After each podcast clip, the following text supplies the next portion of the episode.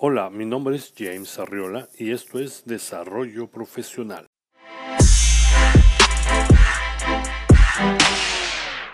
Cuide a su equipo en tiempos de crisis o de situaciones que requieran un alto nivel de estresamiento. Los tiempos críticos, esas largas horas de trabajo previas al lanzamiento de un producto o una fecha límite, son estresantes y a menudo inevitables. Como gerente, director, ejecutivo o administrador, cómo debe manejarse durante estos estiramientos de alta presión para usted y su equipo no se agoten durante este tiempo de presión y esfuerzo. Aquí hay tres estrategias que comparto con ustedes. Número uno, establezca metas agresivas, agresivas pero alcanzables.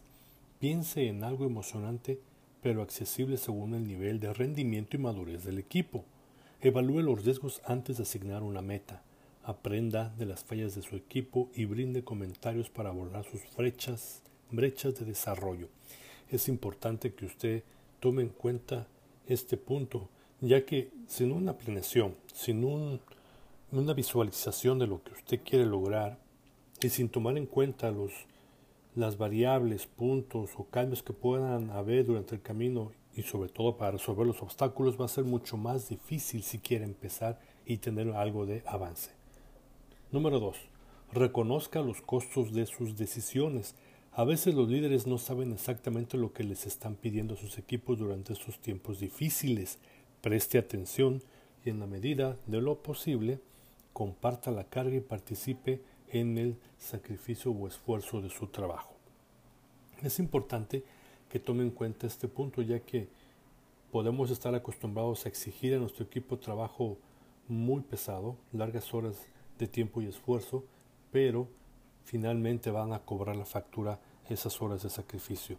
No sabemos si podemos continuar más adelante con el mismo ritmo de trabajo. Número 3.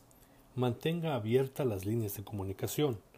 A menudo afecta la disponibilidad de un líder. Asegúrese de que los miembros del equipo tengan una forma de compartir información clave con usted, como cuando se les presiona demasiado o las cosas no funcionan como deberían.